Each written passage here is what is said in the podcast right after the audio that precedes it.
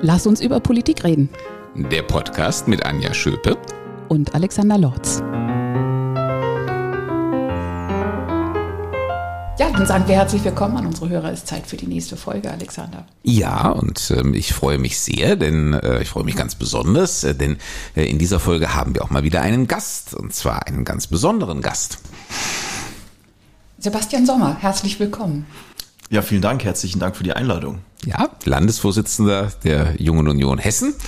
Und äh, schon seit wie vielen Jahren, Sebastian? Seit dreieinhalb Jahren jetzt schon tatsächlich. Wow, ja, das ist äh, in äh, JU-Fristen gemessen, äh, ist das schon kurz vor der Ära. Und äh, ich darf vielleicht auch dazu sagen, er ist frisch nominiert äh, als äh, Landtagskandidat im Hochtaunuskreis, äh, sodass ähm, ich eine sehr berechtigte Hoffnung hege, ähm, das natürlich auch für mich selber, dass wir dem nächsten Landtag als Fraktionskollegen angehören werden. Ja, das würde mich sehr freuen. Da werden wir noch ordentlich für kämpfen müssen dann auch im nächsten Jahr. Auf jeden Fall. Dann nutze ich jetzt mal die Gelegenheit, wir verhaften ihn aber gleich, dass wir dann, wenn es gelingt, eine weitere Folge zusammen machen. Als ihr beide als neue dann und streng dich an, Alexander. ihr beide als, als ja, wiedergewählte oder neu gewählte Landtagsabgeordnete. Wird im Wiesbadener Osten äh, auch kein Spaziergang, das ist wohl wahr. ja, und wir äh, haben jetzt natürlich bewusst auch mal und freuen uns sehr, dass das klappt, äh, mal geschaut, welchen Menschen, der nicht ganz so jetzt bist du mir gleich böse, nicht ganz so alt ist wie wir, Wer, äh, Man lernt auf Dauer, sich damit abzufinden. Wird ja mit den Jahren auch nicht besser. Aber einfach auch mal eine andere Perspektive, wirklich eine andere Generation zum Thema zu holen und da über Politik zu reden. Und was liegt da näher als an der Jungen Union, wo du ja auch äh, herkommst und das verbindet euch in dem Weg ja, wenn auch zu unterschiedlichen Zeiten. Na klar. Und wir haben beim letzten Mal schon so ab und zu mal auf heute geblickt, weil wir dann uns gefragt haben, da haben wir über ähm, die Frage, sind wir auf dem Weg zu einer Gesellschaft der Einsamen? Also ist die, die zunehmende Einsamkeit ein Trend, der, ausgehend von dem Buch von der Diana Kinnert. Und da geht es natürlich auch darum, ist nicht nur ein, ist auch ein Jugendproblem, überraschenderweise und so. Und dann haben wir ab und zu schon mal auf heute geblickt und hatten so ein paar Dinge auch, dann, das fragen wir den Sebastian mal. Auf jeden Fall. Er kommt ja ganz frisch auch vom Deutschlandtag äh, der Jungen Union. Also da hat sich auch die Junge Union auf ähm, der Bundesseite wieder erheblich verändert und ähm, beschlossen, was sie äh, für inhaltliche Akzente setzen will. Und vielleicht, Sebastian, magst du einfach damit anfangen, indem du uns ein bisschen deine Eindrücke vom Deutschlandtag schilderst und ähm, gerne auch so, was du davon mitgenommen hast, äh, was du jetzt findest, was die junge Generation politisch in der nächsten Zeit bewegen sollte. Ja, das mache ich sehr gern, weil das war wirklich ein aufregendes Wochenende.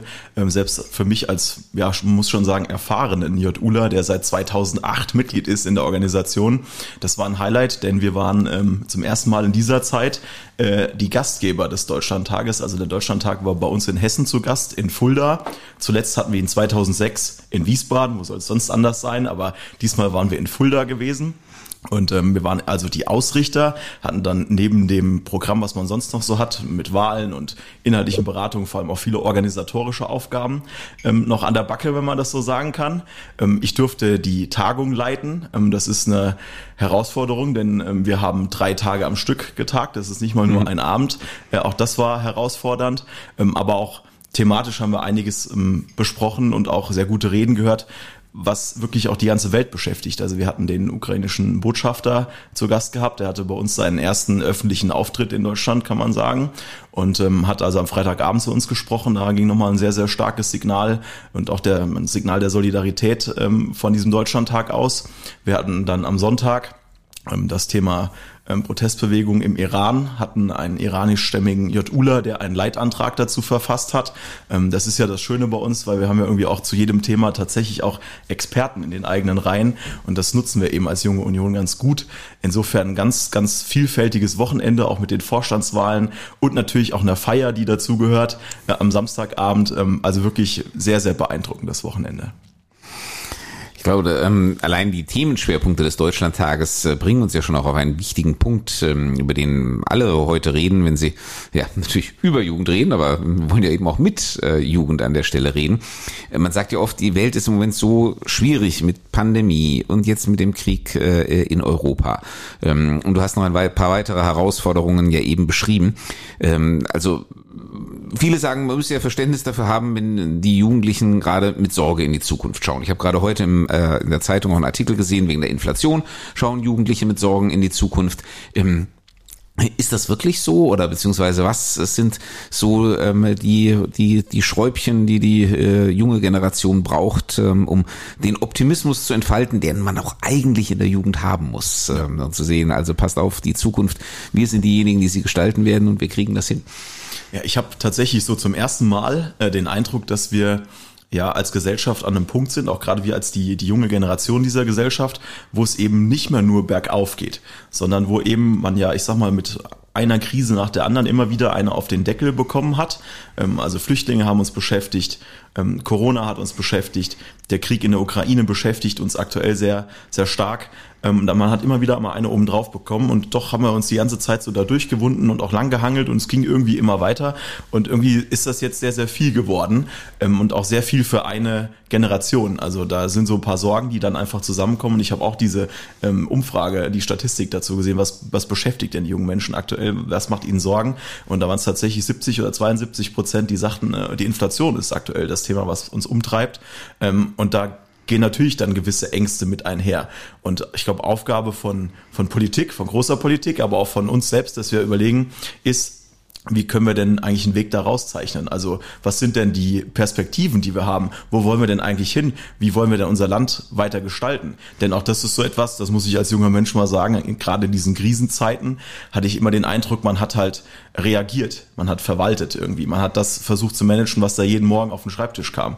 Aber irgendwie, dass man mal gesagt hat, man hat eine Idee, eine Vision, wo will man denn eigentlich hin? Wo soll Hessen denn im Jahr 2030, 35 stehen? Ähm, das ist ausgeblieben in den letzten Jahren und das ist wahrscheinlich auch mit ein Grund dafür, dass unsere Generation sagt, ja, wir haben da nicht nur immer, ähm, ja, ich sag mal, den Optimismus, den man vielleicht sonst so an den Tag legen könnte. Ich kann mhm. das ein Stück weit aber auch verstehen, dass das in den letzten zwei, drei Jahren so war, weil das, was wir erlebt haben, war ja für jeden neu. Also in der Pandemie, wie kann man in der Pandemie mit einer Vision, wo wollen wir eigentlich hinarbeiten? Also jetzt breche ich mal ein bisschen eine Lanze für die Politiker, die auch wie die Alexander, die da Verantwortung getragen haben. Ja, ich kann das ja nur bestätigen. Ich meine, äh, die Vision war äh, für ganz lange Zeit, wie kommen wir aus dieser verdammten Pandemie heraus? Äh, wie finden wir wieder in etwas zurück, was sich so ein bisschen wie Normalität anfühlt? Und in der Tat, wenn die Vision darin besteht, in der Rückkehr zur Normalität, das sagt eigentlich schon alles über die Lage. Ähm, aber jetzt ist es Zeit, sich wieder über Visionen Gedanken zu machen. Und weil du gerade gesagt hast, 2030, 35, ähm, wir haben ja ganz bewusst auch für die Landtagswahl jetzt in meinem Bereich gesagt, wir wollen eine Vision für Bildung 2035 entwickeln. Und ich glaube, das brauchen wir tatsächlich in allen Politikbereichen. Und ich finde auch, also bei der Pandemie breche ich für euch nach wie vor eine Lanze, auch wenn das manchmal so in Gesprächen jetzt so, wo das so rausschleicht, nicht mehr leicht ist. Das vergessen die Menschen irgendwie, dass auch Politiker da auf Sicht gefahren sind bei Ukraine-Krieg und äh, Gefahr für unsere demokratische und überhaupt für die Weltordnung, bei Inflation, ähm, Klimakatastrophe haben wir noch gar nicht als, als äh, Begriff genannt. Da sehe ich es wieder anders. Weil da kann ich absolut verstehen, dass in, insbesondere die junge Generation sagt, so jetzt müssen wir aber mal aufhören, einfach nur klein, klein und äh, was mal gerade irgendwie zur nächsten Wahl reicht, sondern das funktioniert ja so dann nicht mehr. Und da bin ich natürlich total, sind wir total neugierig, was, was sind denn so Vorstellungen, die sich dann bei, bei euch entwickeln, die ihr diskutiert ähm, und wenn ich die dranhängen darf, ähm, wie, wie wirkt es auf euch das, was die aktuelle Bundesregierung macht, wo man so den Eindruck hat, also es wird alles mit Geld zugeworfen. Also dieses Prinzip der Pandemie wird da übernommen äh, und mit äh, sonstigen Begriffen, Sonderhaushalt und Sondervermögen und was es da nicht so alles gibt, ist ja letztlich aber alles, äh, alles das Gleiche.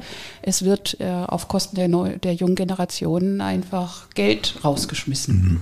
Also betreffend auf die Pandemie gibt es eben noch diese eine konkrete Befürchtung in unserer Generation, dass eben man wieder im Laufe des Winters zu diesem Punkt kommt, dass man sagt, äh, wir müssen unsere Hochschulen zusperren. Ähm, da gibt es auch jetzt auch unter der neuen Lage ist das ja immer wieder diskutiert, ähm, können wir es uns denn noch leisten, unsere Hochschulen alle so zu heizen, dass da rund um die Uhr Betrieb ist. Ähm, da, das sind Punkte, die, die meine Generation ganz konkret umtreiben. Allein diese Befürchtung. In Hessen haben wir ganz klar gesagt, das wird so nicht kommen, was auch richtig ist. Ähm, aber allein die Befürchtung, allein die Debatte auch in anderen Ländern, dass darüber diskutiert wird, ähm, das macht sehr, sehr vielen Sorge, weil man eben auch in den letzten zwei Jahren da schon wirklich viel hinnehmen musste. Und zwar nicht nur, dass man die Vorlesung irgendwie am Bildschirm verfolgt, sondern es hängt ja auch noch enorm viel mehr dran. Also wenn man studieren geht, ist es eben nicht nur das Studieren an sich, sondern da gehören ja auch sehr, sehr viele ja, zwischenmenschliche Aspekte auch einfach dazu, die viel zu kurz gekommen sind. Und wenn ich jetzt auf dieses Argument blicke, dass die Bundesregierung eben jetzt, ich sag mal, den Herausforderungen dieser Zeit vor allem ja irgendwie mit einer Geldkanone, Bazooka oder was auch immer äh, begegnet. Ähm, oder dem Doppelwumms. Oder dem Doppelwumms, da gibt's ja die dollsten Wortschöpfungen. Ähm, dann erfüllt mich das auch mit Sorge. Und zwar aus dem einfachen Grund, dass ich sage, diese Schulden, die da gemacht werden, egal wie man die jetzt nennt, Sondervermögen oder was es da auch wieder für tolle Titel gibt, das sind letztlich Schulden. Und Schulden, die von meiner und der nachfolgenden Generation abzuzahlen sind. Und jeder Euro Schulden ähm, schnürt eben die Handlungsfähigkeit unserer Generation ein. Wir sind diejenigen und gerade die sich in der Jungen Union engagieren, die eben auch in Zukunft noch was gestalten wollen. Und wir wissen alle, wenn der Gürtel zu eng geschnürt wurde und wir nur noch damit beschäftigt sind, wie wir unsere Schulden abzahlen, da gibt es eben keinen Spielraum oder nur einen sehr geringen Spielraum, um zu gestalten. Deshalb ist meiner Meinung nach ähm, die Lösung nicht immer nur möglichst viel Geld verteilen und irgendwie möglichst breit, sondern wenn man Geld verteilt, das auch gezielt zu tun. Da ist ja äh, bei den Schulden jetzt das, was, ähm, womit wir rechnen müssen, welche Investitionen dann in den nächsten 10, 20 Jahren äh, in Bezug auf Klimaschutz äh, und Schutz vor den Klimafolgen, also Wandelfolgen, noch gar nicht mit eingepreist. Ja, ja.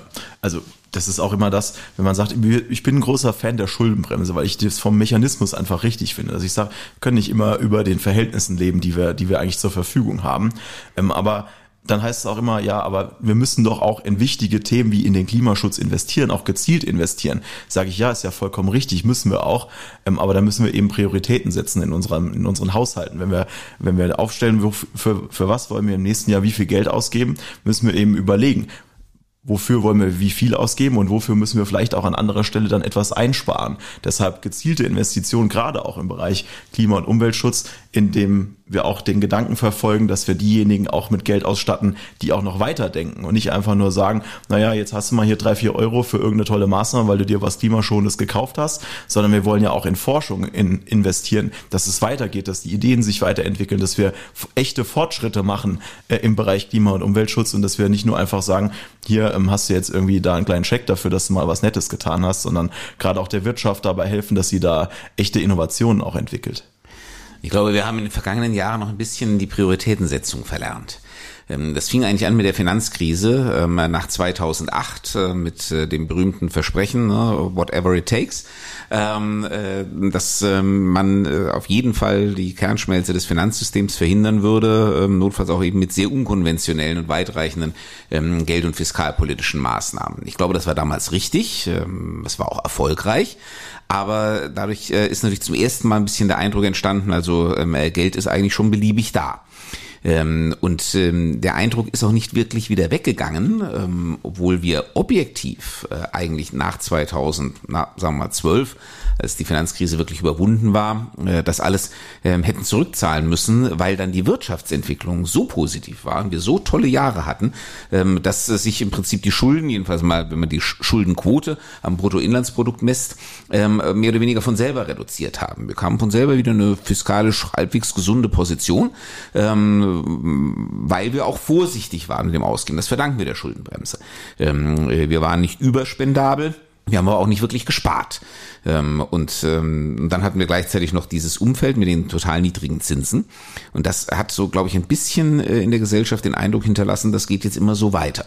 Äh, dann kam die Pandemie, dann mussten wir wieder richtig in die Geldtöpfe greifen, haben wir auch getan. War, glaube ich, auch in Zeiten der Pandemie richtig. Äh, nur jetzt müssen wir uns möglicherweise mit einer Situation auseinandersetzen, in der wir eben die Schulden aus der Pandemie mitbringen, aber die Wirtschaftsentwicklung in den nächsten Jahren vielleicht nicht so äh, wunderbar verlaufen wird, äh, dass sich das alles von selber reduziert, wie das eben in den Zehnerjahren nach der Finanzkrise der Fall war, ähm, sondern dass wir wieder lernen müssen, ähm, zu sagen, ähm, das und das ist uns wichtig und bestimmte Dinge gehen eben nicht. Das haben wir jetzt sehr lange nicht mehr getan, immer mit Rücksicht entweder auf eine Krise oder weil es die Wirtschaftsentwicklung nicht nötig gemacht hat. Und ich glaube, das hat unsere Gesellschaft ein bisschen verlernt. Verlockung, äh, das zu kopieren, ist ja groß. Ne? You, you never walk alone. Das ist ja auch immer die netteste und einfachste Möglichkeit. Ja. Nur ähm, irgendwann, und auch das lernen wir jetzt halt, äh, wenn äh, die Zinsen steigen, dann kosten Schulden eben plötzlich wieder Geld. Auch das ist zehn Jahre lang in Vergessenheit geraten, ähm, weil äh, die Zinsen im Prinzip bei Null oder sogar negativ waren. Und äh, das ist ja letzten Endes das, ähm, warum äh, Schulden im Übermaß auf Dauer so gefährlich sind. Mhm. Und die öffentlichen Haushalte sich da kräftig von bedient haben. Ne? Also von der untersten Ebene, dass die Kommunen gesagt haben, Mensch prima, der Kredit, der kostet mich ja fast gar nichts oder ganz im Gegenteil, ich bekomme sogar fast noch was dafür, dass ich jetzt hier Schulden aufnehme. Ähm, eben genau das ist gefährlich und das ist eben dann gefährlich, wenn man auch weiß, dass man diese Zinsen nicht auf Ewigkeiten hat. Ähm, und das ist dann genau der Punkt, wo ich sage, Freunde, denkt mal darüber nach, ob das denn so gerecht gegenüber den nachfolgenden Generationen ist, wenn man dann zu diesem Zeitpunkt sagt, wir nehmen jetzt hier in einem Übermaß äh, Kredite auf, um eben an allen Ecken und Enden irgendwelche Löcher dann entsprechend auch zu stopfen. Was ist für Sie Generationengerechtigkeit? Hm, Generationengerechtigkeit, ich will es mal mit einem anderen. Entschuldigung, was ist für dich Generationengerechtigkeit? ich will es mal mit einem anderen äh, Begriff vielleicht umschreiben. Ähm, Generationengerechtigkeit ist aus meiner Warte auch irgendwie Enkeltauglichkeit. Also, dass ich darüber nachdenke, dass meine Handlung, das, was ich hier gerade tue, denn auch gut ist für die übernächste Generation. Und wenn sich jeder diese Frage stellt bei seinem Handeln und gerade beim politischen Handeln, ähm, dann ist irgendwie auch auf die Generationengerechtigkeit langfristig gedacht. Aber Generationengerechtigkeit ist keine, Einbahnstraße, also nicht nur, dass wir an unsere Enkel denken, sondern auch, dass die Enkel auch an ihre Eltern und Großeltern denken, mit denen sie ja zusammen auf dieser Erde, manchmal sogar vier Generationen auch zusammen äh, leben können, Gott sei Dank. Und dass man eben aufeinander Rücksicht nimmt. Und ähm, die Aufgabe von uns Jungen ist es eben auch mal, ja, die Stimme zu erheben oder laut zu werden, wenn wir den Eindruck haben, dass wir eben als die junge Generation an der Stelle nicht so gehört werden, wie wir gerne, gerne gehört werden wollen.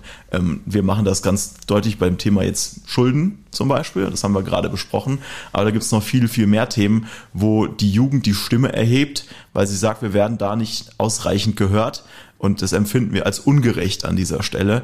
Und Generationengerechtigkeit eben hat eben, das ist eigentlich was, was wir auch in der Union eigentlich äh, leben, von vorne bis hinten, dass wir darauf achten, dass da möglichst viele ähm, von betroffen sind, und zwar im positiven Sinne, dass wir an möglichst alle gedacht haben mit unserer Politik. Das macht Volkspartei aus, das macht gerade uns als Union aus und darauf soll geachtet werden.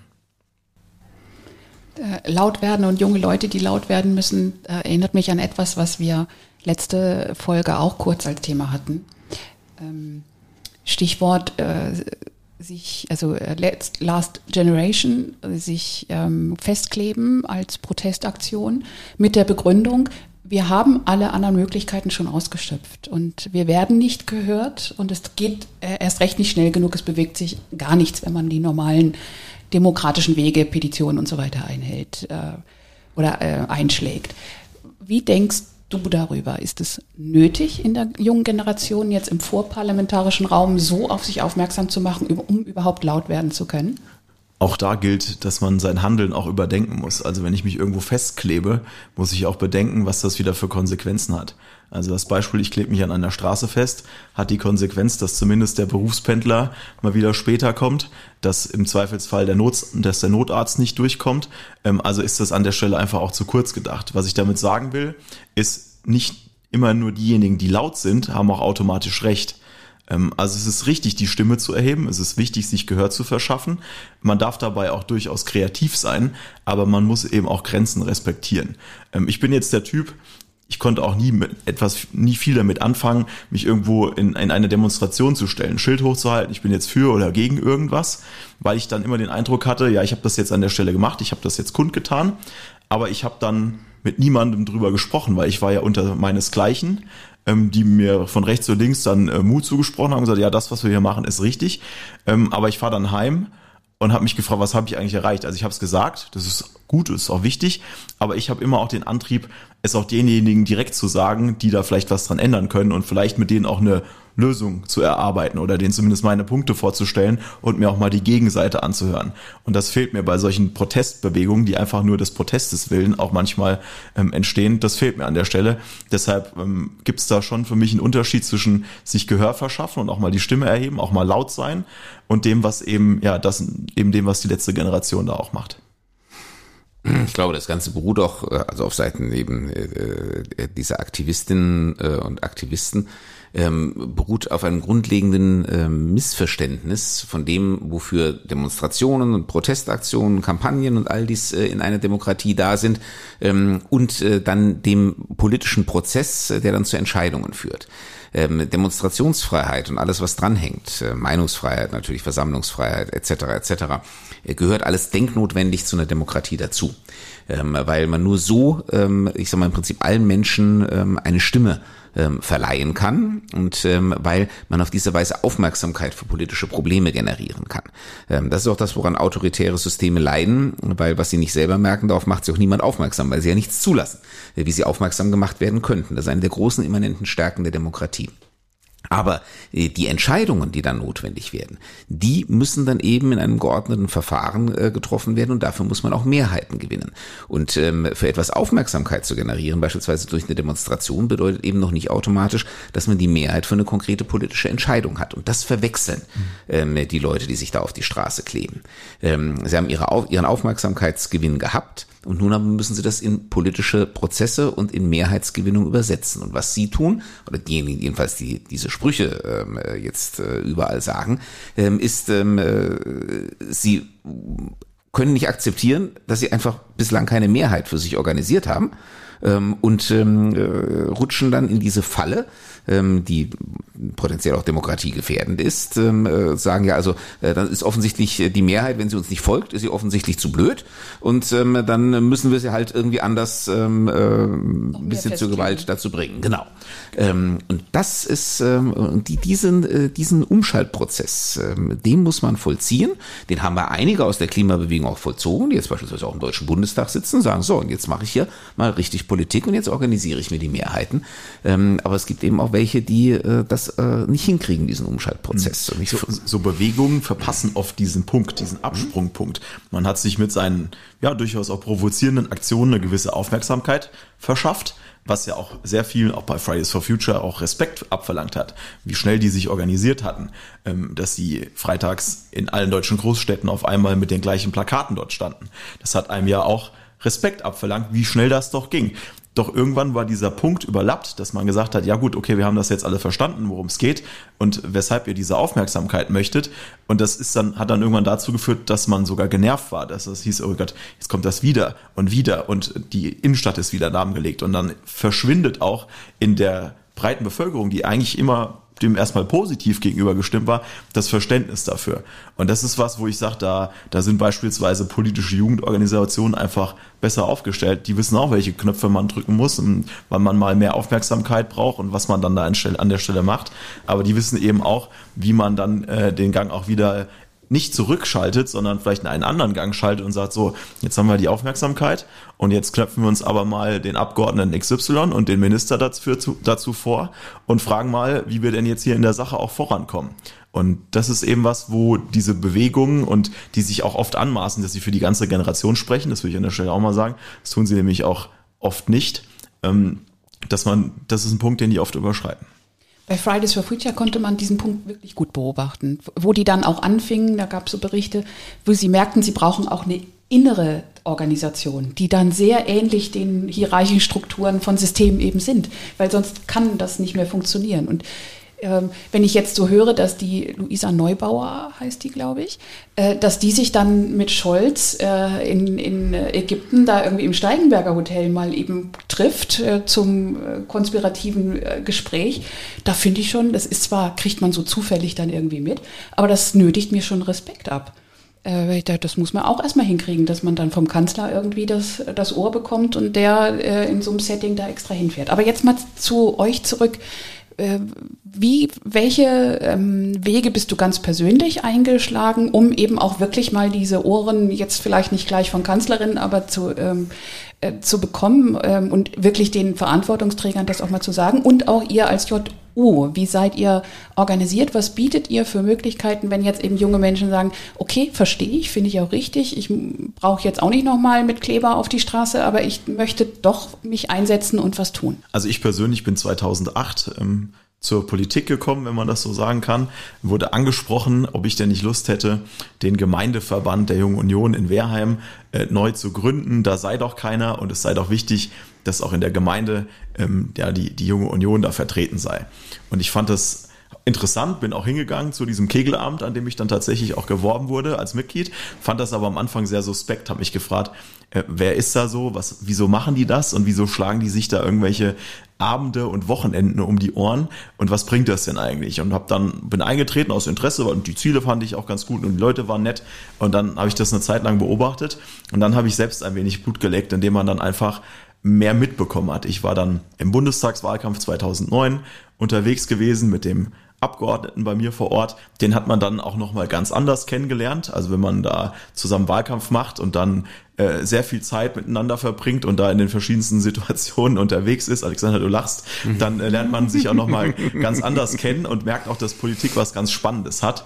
Und da habe ich dann tatsächlich so ein bisschen Blut geleckt und habe gemerkt, ey, das ist echt richtig interessant und du kannst auch auf sehr, sehr kurzem Wege mit sehr wichtigen Leuten aussprechen und kannst denen einfach auch mal deine Meinung mitgeben. Und das nicht immer nur so irgendwie formal organisiert, indem ich denen jetzt einen Brief schreibe, sondern indem ich einfach ihn äh, kurz zur Seite nehmen kann, wenn ich ihn das nächste Mal sehe oder auch wenn man abends mal irgendwie zusammen in der Kneipe unterwegs ist.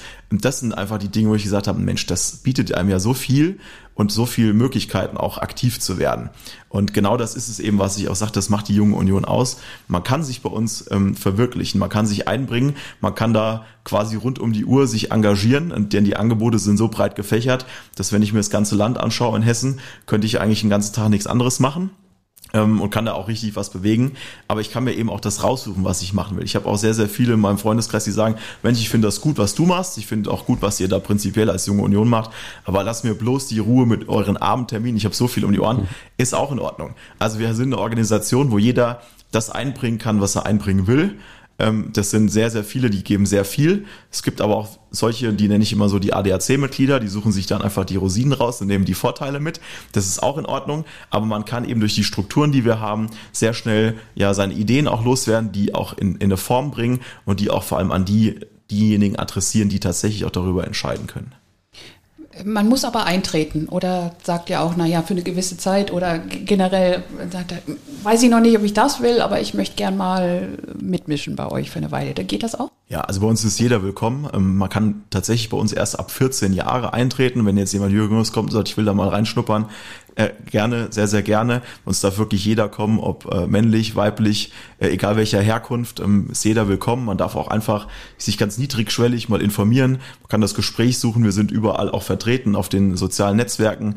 Ähm, da wird auch immer fleißig geantwortet, wenn man da mal eine Nachricht hinschickt. Man kann einfach mal auch zu Formaten kommen, die unpolitisch sind. Es gibt auch sehr viele Verbände, die bieten einen Stammtisch an oder die besuchen beispielsweise ein Museum gemeinsam oder fahren mal zusammen Kanu auf der Lahn, äh, was es so alles gibt. Auch da kann man die Menschen auch einfach mal kennenlernen, denn ich finde auch, ja, politisches Engagement ist das eine, aber das muss eben auch Spaß machen und das hängt vor allem auch mit den Menschen ab, mit denen man das gemeinsam tut. Und deshalb ist es bei uns ganz niedrigschwellig. Man kann da einfach reinschnuppern und kann sagen, gefällt mir, gefällt mir auch nicht. Und wenn man da, wenn man ein halbes Jahr, ein Jahr oder zwei braucht, um sich vielleicht zu entscheiden, ähm, dass man Mitglied wird, dann soll man auch die Zeit haben. Aber die meisten, die uns kennengelernt haben, die äh, entscheiden sich dann doch schnell und sagen, doch, das ist ganz cool, da mache ich mit.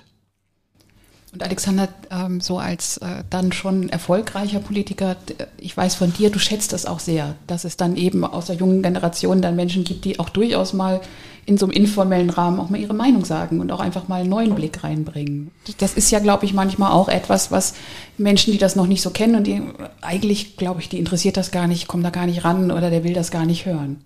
Ja, dafür sind dann solche Erlebnisse, wie Sebastian sie eben beschrieben hat, mal im Wahlkampf mit ähm, jemandem unterwegs zu sein, der hauptamtlich Politik macht, ähm, unglaublich hilfreich, ähm, weil man verliert dann auch die Scheu. Ich meine, ich weiß noch, äh, wir hatten ja in Wiesbaden traditionell immer relativ hochkarätige äh, Politiker von Bundes- oder Landesebene, ne? Manfred Kanter, Hannelore Rönsch, ähm, äh, Christina Schröder, also das ist, ähm, äh, wir hatten eigentlich immer irgendwo einen Minister, jetzt bin's ich, äh, und ähm, ich weiß noch, wie ich den nicht das erste Mal als äh, JU, äh, junger JU-Mensch äh, da saß, da habe ich die also ehrfürchtig angestarrt, ähm, äh, konnte irgendwie so gar nicht glauben, dass es normale Menschen sind. Das übertreibe ich jetzt ein bisschen, aber ähm, ich habe mich auf jeden Fall nicht direkt getraut, auf die zuzugehen, die anzusprechen. Ich glaube, glaube übrigens, die äh, jungen Menschen heute sind da wesentlich weniger zurückhaltend. Das ist auch ein, ähm, das hat sich, da haben sich auch gesellschaftliche Veränderungen vollzogen. Aber so eine gewisse Grundscheu ist, glaube ich, am Anfang schon da. Und das ist das Gute an dem Engagement in so einer Organisation. Das ist auch das, was du beschrieben hast mit Luisa Neubauer und Olaf Scholz, ja. Ähm, die verliert man irgendwann. Man überwindet diese Schwelle. Und dann ist man ganz selbstverständlich mit dabei und dann stellt man fest, ähm, hey, die interessiert das wirklich. Man kann sich mit denen auch, also mal ganz normal, aber vor allem auch sehr konstruktiv und weiterführend unterhalten. Und für uns jetzt aus der Sicht der älteren, schon länger hauptamtlich aktiven Generation ist das vor allem wichtig, weil wir sind natürlich auch in unseren Schleifen gefangen, in unseren Routinen, äh, in den eingeübten Mechanismen. Das kann ja auch gar nicht anders sein nach 10, 20 oder wie viel Jahren, ähm, die man da in der Politik ist. Und ähm, da ist es wichtig, dass immer wieder jemand von außen kommt und mal einen völlig unverstellten Blick auf die Dinge nimmt und einen anstupst und sagt, hey, äh, warum machen wir das eigentlich nicht so oder so? Und dann ist man plötzlich gezwungen, selber darüber nachzudenken. Manchmal äh, hat man eine gute Erklärung und sagt, ja, das kann ich dir erklären, das machen wir so oder so, weil ne, anders geht's nicht und das ist vorteilhaft und so weiter. Aber manchmal stellt man auch fest, hey, Warum machen wir es eigentlich nicht wirklich so? Das ist eine völlig berechtigte Frage. Äh, es lohnt sich darüber nachzudenken. Und so entstehen Veränderungen. Mhm. Und, und andersrum ist es so, dass ein junger Mensch, der sich engagiert, dann auch auf einmal Gehör findet. Also ich kann mich mit meinem Plakat vor den Landtag stellen, werde da vielleicht auch gesehen, da kommt vielleicht auch der eine oder andere Abgeordnete raus und fragt, was machst du da, für was stehst du da? Ähm, aber die Kunst ist es doch eigentlich, wenn man wirklich was bewegen will, dann auch in den Dialog zu treten. Und ähm, wenn dann einem zugehört wird, ähm, ist das nochmal viel, viel mehr wert, als wenn man sagt, ich verschaffe mir jetzt irgendwie extrem laut das Gehör, was ich irgendwo suche. Dann ist es doch noch schöner, wenn ich einfach auf diejenigen zugehen kann und kann sagen, ich habe folgende Idee, folgendes finde ich schlecht, folgendes finde ich gut, wollen wir nicht mal den Weg einschlagen und man wird dann auch gehört. Deswegen also sich irgendwie Gehör verschaffen ist das eine. Noch schöner ist es, wenn man das Gehör automatisch auch bekommt. Ähm, und das gibt einem auch als junge Generation eine gewisse Wertschätzung. Also, dass ich nicht unbedingt immer äh, gucken muss, äh, sag, ja, die ganzen Älteren, die hören überhaupt nicht auf mich, ähm, sondern dass ich genau weiß, naja, dass wenn ich da jetzt mit meinen jungen Jahren ankomme, ähm, ist zumindest der Respekt mir gegenüber da und man hört mir zu, man nimmt mich auch ernst. Ähm, und das haben wir uns auch in gewisser Weise klar über Jahrzehnte auch erarbeitet äh, in der Jungen Union, dass man uns auch ernst nimmt. Ähm, aber das trifft eben auch für jedes Neumitglied zu. Der 14-Jährige, der eintritt und sagt, ich habe folgende Idee und könnte ich da nicht mal äh, mit dem zuständigen Abgeordneten aus der Fraktion drüber sprechen, dann sage ich, klar, organisieren wir dir. Und das macht's eben aus. Und man lernt dadurch ja auch äh, besser kennen, wie Politik eigentlich funktioniert. Äh, warum, man, man entwickelt ein Verständnis, warum es eben nicht so einfach geht. Ich habe eine tolle Idee, bin einmal laut und du setzt es doch mal um. Das ist so ein bisschen so bei der letzten Generation, wo ich dann denke, äh, Leute, begebt euch doch mal rein, dann könnt ihr auch ein bisschen besser verstehen, warum ähm, der Vorwurf, da, ihr macht einfach nichts, so nicht stimmt. Ja. ja. Und das ist das, was ich jungen Menschen heute immer raten würde. So äh, traut euch, dann lernt ihr auch, wie Veränderung, ob nun in Politik oder woanders, im Kern ist es sehr ähnlich, wie Veränderung eigentlich überhaupt stattfinden kann und warum es an der einen oder anderen Stelle eben einfach braucht. Das Schöne ist, man hat auch als junger Mensch, der sich engagiert und interessiert, auch einen ordentlichen Wissensvorsprung. Ähm, denn man lernt ja auch andere Menschen kennen. Man hört auch mal spannende Vorträge, man hört auch mal weniger spannende Vorträge, das gehört auch dazu. Mhm. Ähm, aber man äh, hat ein viel, viel breiteres ähm, Spektrum, aus dem man sich auch Informationen auch äh, nehmen kann. Und ich habe das gemerkt schon als Schüler, wenn dann da äh, im, im, Unterricht Politik und Wirtschaft erklärt einem dann äh, die Lehrerin, äh, dass das so und so äh, laut der HGO funktioniert und die kommunalen Gremien so und so arbeiten. da denke ich, naja gut, das ist jetzt hier die, die Theorie aus dem Lehrbuch. Ähm, aber ich habe mich schon öfter damit beschäftigt, weil ich war schon ein paar Mal in der Fraktion der Gemeindevertretung eingeladen und ich weiß ganz genau, wie es funktioniert. Und ist es auch schön, weil man dann auch, ich sag mal, auch seinen Mitschülern was mitgeben kann. Also ich habe dann auch berichtet aus der Praxis, ja, pass mal auf, aber damit der Nachtbus bei uns hält, muss das und das noch passieren und dann muss da und da noch zugestimmt werden. Ansonsten funktioniert das nicht. Und auch das zu verstehen und auch da ja auch in gewisser Weise für die für die eigene Generation dann da auch vorangehen zu können, ist auch ein schönes Gefühl. Aber so hat sich ja meine Hochschullehre auch verändert. Ähm, das äh, weiß ich noch. Das ist, ich bin ja nach meiner ersten Zeit, nach den ersten zwei Jahren als Staatssekretär nochmal für drei Jahre an die Uni zurück. Und ähm, ich behaupte wirklich, ich glaube, ich war vorher, also bilde ich mir natürlich ein, dass ich vorher auch ein guter Professor war, aber ich habe völlig anders äh, unterrichtet nach zwei Jahren hauptamtlich in der Politik. Ähm, äh, weil äh, ich einfach äh, all das, was ich theoretisch natürlich den Studierenden beibringen konnte oder musste, ähm, was die auch lernen mussten. Ich meine, wir müssen ja wissen, wie die Rechtsvorschriften sind und wie das System gebaut ist und wie die Mechanismen funktionieren. Aber ich konnte das halt dann alles immer unterlegen äh, mit den Stories, wie man das dann in der Praxis umsetzt. Also die Rechtsvorschriften natürlich einhält, aber eben äh, die ganzen informellen Mechanismen, die in keinem Gesetz aufgeschrieben sind, die man auch nicht aufschreiben kann, ähm, die aber entscheidend sind, damit am Ende irgendwas politisch funktioniert. Äh, das konnte ich erst danach richtig vermitteln und ich bilde mir auch ein, danach waren die Veranstaltungen noch deutlich interessanter. Mhm. Die Studenten danken dir das, wenn das lebendiger wird dadurch. Ja, ja es war dann, ich bot dann halt wirklich ganz andere Dinge oder jedenfalls wesentlich mehr als im Lehrbuch stand. Ja. Ähm, einmal, weil ja nächstes Jahr nun wirklich ein besonderes Jahr ist und jetzt ja auch ganz frisch äh, du äh, Wahlkreiskandidat wirst, äh, doch gerne mal den Blick, so was ist deine Vorstellung, deine, deine Vision, ähm, jetzt nicht für den Wahlkampf, sondern für Hessen nächste Legislatur, äh, deine und oder äh, die der JU? Ja, ich will, dass wir wirklich das, was wir eingangs mal besprochen haben, tatsächlich einen Plan haben, wo wir mit dem Land hinwollen. Denn wir regieren hier erfolgreich auch und jetzt auch schon mit den Grünen eine ganze Zeit lang. Ähm, das ist aber etwas, was sich auch draußen und gerade auch der jungen Generation nur schwer verkaufen lässt. Weil die sagen, ja, das haben wir mitbekommen, dass das alles ganz solide läuft und ja, wir kennen auch die ganzen Gesichter da mittlerweile dazu. Aber sag mir doch mal, weshalb das ähm, die nächsten 15 Jahre auch noch eine äh, ne gute Idee ist. Und ich will eben, dass wir die Zeit nutzen bis zur Landtagswahl, dass wir als breite ja, der Partei auch miteinander diskutieren, auch die Generationen miteinander diskutieren, die verschiedenen Organisationen in der Partei miteinander darüber diskutieren, was denn eigentlich zu diesem Masterplan, zu dieser Vision für Hessen im Jahr 2035 eben dazugehört. Und dass wir eben durch die einzelnen Themen durchgehen, dass wir sagen, im Bereich Bildung haben wir folgende Punkte, die sind für uns auch unverrückbar.